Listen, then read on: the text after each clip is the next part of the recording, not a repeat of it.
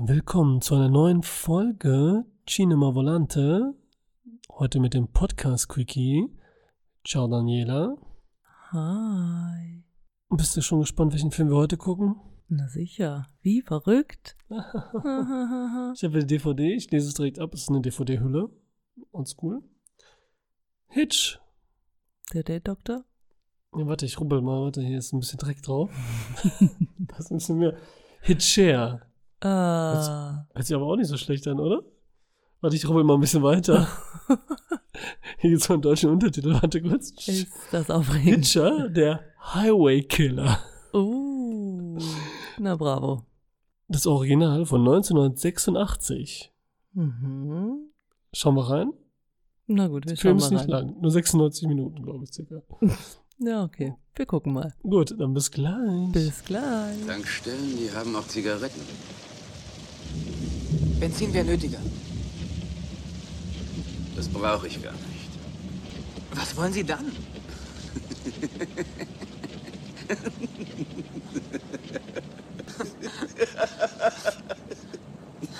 Was ist denn so komisch? Das hat der andere auch gesagt. Welche andere denn? So, da sind wir wieder. Film geschaut. Alle noch wach. Ja. Mehr oder weniger. Und das, was du erwartet hattest? Nach dem Titel? Passt Ja. Schon. Das passte wohl. spielt nämlich mit unser guter, das ist ein, ist ein Holländer. Weißt du, was ein Holländer ist? Ja, ne? Rutger Hauer?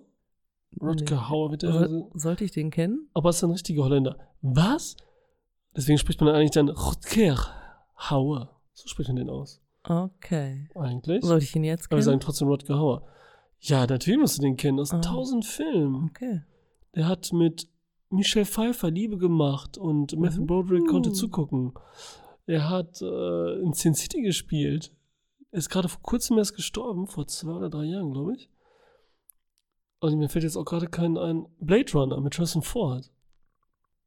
Äh, mir fällt mir jetzt auch keiner ein, den, wo ich sagen könnte, hm, den muss eine Dame oder du jedenfalls gesehen haben. Ja. Aber nie so darum. Also Sin City, okay. Aber ja, da hat er eine kleine Rolle nur gehabt. Das So. kann man auch vergessen, also wenn man jetzt den Film nicht so wirklich. ja. Okay, aber er ist auf jeden Fall der Okay. Böse hier. Ja, okay, das habe ich verstanden. Er war auch guter Böser. Also ich Ja, fand den jetzt gut? nicht, äh, ne, aber ich kannte den nicht so. Also, Ähm, wenn es einer nicht weiß, wir haben hier ein geiles Roadmovie. Ein Typ ist unterwegs, nimmt einen Anhalter mit, das ist nämlich der Rutger Hauer. Und der ist ein böser Typ. Und der verfolgt ihn dann die ganze Zeit und will ihn umbringen. Keiner glaubt dem jungen Mann. Das ist der Film. Das kann man echt diesmal knapp zusammenfassen. Ja. Dann trifft er doch ein Mädel, die Jennifer Jason Lee. die Oder kam mir bekannt vor. Ja, wirklich? Ja. Kam dir wirklich bekannt vor? Ja. Weil die hat jetzt auch viel gemacht, aber nicht, wo man sagen würde, das kennt man. Aber einen Film hast du auf jeden Fall, kennst du auf jeden Fall. Und der ist ja ungefähr, warte mal, 30 Jahre später. Okay. Ich sag's dir. Bitte. The Hateful Eight. Ja. Das ist die Dame, ich meine, das ist ja die einzige Dame die man das sieht. äh, krass. außer hinterher die äh, kochende Mama. Aber ja, das ist sie, die da äh, die ganze Zeit am Rumspucken ist und äh, bei Kurt Russell an der Kette hängt. Ach so. Sie ist das. Ganz süß und jung. Und sie hat mich halt an die kleine ähm, aus Baby Driver erinnert, zum Beispiel. Den hast du mich auch gesehen, Baby Driver. Den habe ich gesehen, ja. Das Und da ist sie zufälligerweise, genau wie hier in dem Film, arbeitet sie auch in einem Diner an der Bar. Guck, Zufälle gibt's. Ja, jetzt Hm. fällt mir gerade ihr Name nicht ein. What the fuck? Auf jeden Fall ist sie süß. In Baby Driver oder was? Ja, Ach so, nee, das sie sieht äh, sie vom Typ her genauso aus wie Jennifer Jason Lee hier.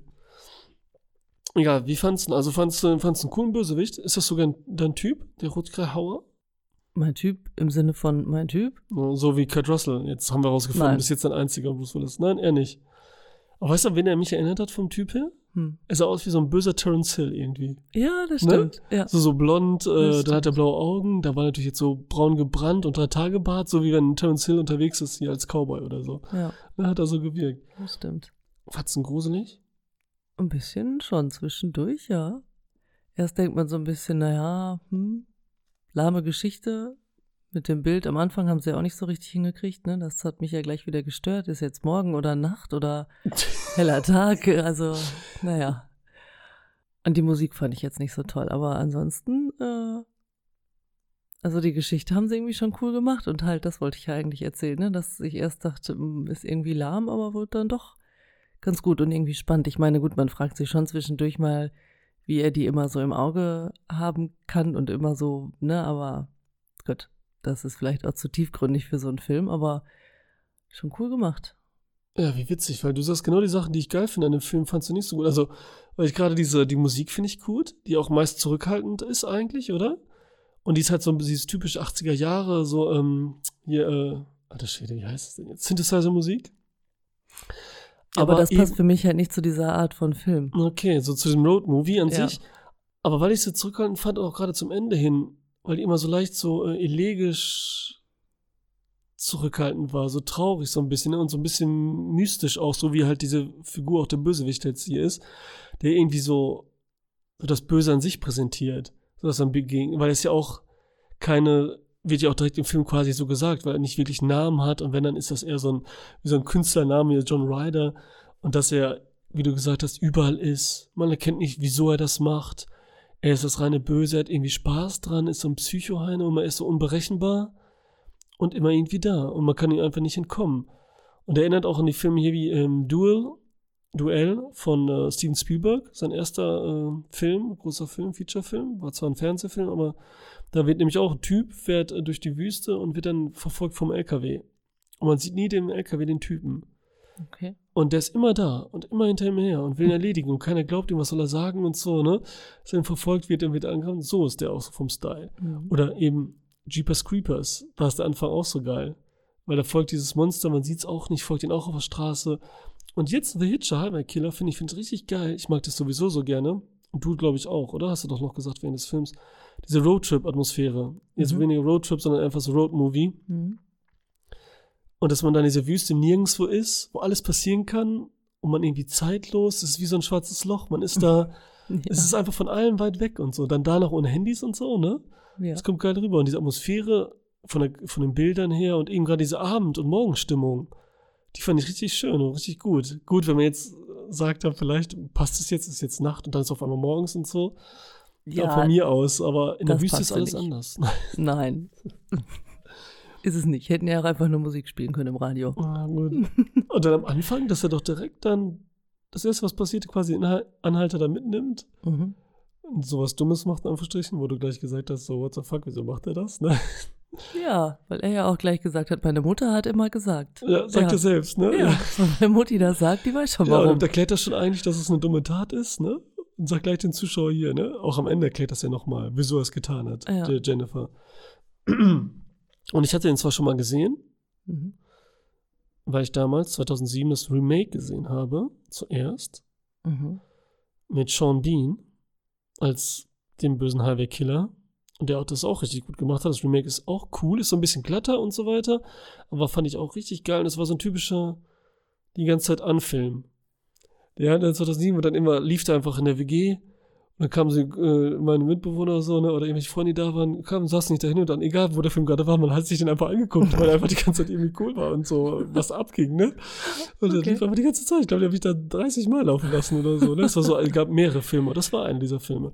Okay. Und da hat man dann erfahren, oh, da gibt es ein Original. Hat man das geguckt und dachte so, ähm, auch geil. Ich habe es da, da noch nicht so gewürdigt, weil er so ein bisschen weniger abging, ne? Mhm.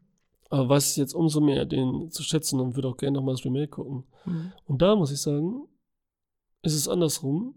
Das sind nämlich die beiden Protagonisten, Mädchen und der Typ, Mhm. sind nämlich schon von vornherein zusammen. Oder Geschwister sogar, ich weiß es gar nicht mehr. Guck mal, so oft gesehen und ich kann mich nicht mehr erinnern. Und sind halt schon beide am Start. Und dann jetzt alle weg können, die das nicht hören wollen. Was hier passiert, im, im Original, ist in dem Remake andersrum. Der Mann hängt am LKW. Und die Frau Aha. überlebt und macht ihn dann fertig. Uh, Ja, schon cool. War auch eine hübsche Frau, wer war das denn nochmal? Die war auch cool und kam so tough rüber. Das hat nämlich nochmal so einen Bonus gegeben, weißt du? Mhm. Und da sah man noch expliziter, wie zum Beispiel am LKW der Körper auseinandergerissen wird, sieht man da eins zu eins. Ja, darum mag ich die Filme aus den 80ern. Da zeigt man so einen Quark nicht. Ja, aber den jetzt Da nicht. ich, kann ich meine Fantasie benutzen, die ist völlig ausreichend. mh, auch schon mal schlimm genug. Ne? Mhm. Ja, hier, das ist die ungeprüfte DVD, die ich am Start habe. Also wirklich ungeschnitten, aber so viele schlimme Sachen waren da jetzt nicht. Aber da- die haben sie halt auch noch rausgeschnitten. In der, in der 16er Version gibt es dann noch und so, ne, alles Mögliche. Ähm, dabei heutzutage wäre es wahrscheinlich wieder, ja, ab 16 ganz normal uncut und so. Ja. Ja, kein Problem bei der Neuprüfung. Ähm, was könnte man noch sagen? Was cool ist. Ja, die, die Ideen sind auch cool. Ja, auch diesem Motel, die ganzen Sachen. Und diese Ruhe, die der Film dann trotzdem hat, diesen kleinen Szenen, wo man Angst hat. Und die Szene halt, wo dann Rutger Hauer da im Schlafzimmer ist, ist schon geil, oder? Ja. Die ist schon gut, wenn er da duscht und sich dann legt er sich daneben und so, das hat schon was. Ja, das hat schon was. Oder wie er dann, wenn die beiden dann ähm, abhauen, Jennifer und, ähm, und äh, der Junge, ich weiß gar nicht, wie der hier heißt, dann äh, von der Polizei verfolgt werden und dann kommt Rutger Hauer und macht einfach die Polizei fertig, die Ja. die beiden jagen. Und macht die alle so platt wie so ein Terminator. Das ist nämlich so ein Terminator, wo die Polizei alle nichts ausrichten können und keiner den glaubt und dann geht er da durch und macht die alle platt. Da kommt ein Helikopter und so weiter. Das war auch ganz cool in dem Remake.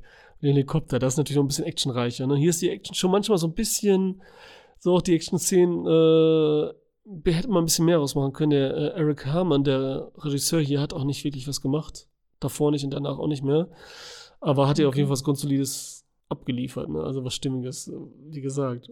Aber die Szene war auch gruselig und geil. Also die zählt mit.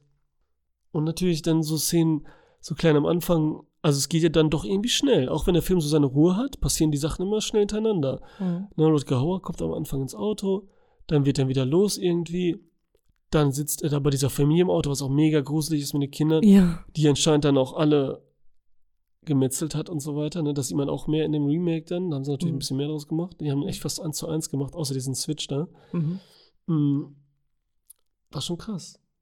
Ja, das stimmt. Und ich finde ja nach wie vor, aber das ne, habe ich ja schon häufiger gesagt, ich finde es halt, also man muss das nicht zwingend dann noch sehen. Also, also wenn man sehen würde, dann fände ich es eklig und so finde ich es halt gruselig, weil so habe ich meine Fantasie und kann mir selber ausmalen, was er vielleicht mit den Leuten gemacht hat oder nicht. Ja, auf jeden Fall. Na, wie du sagst, das, das wäre echt nur.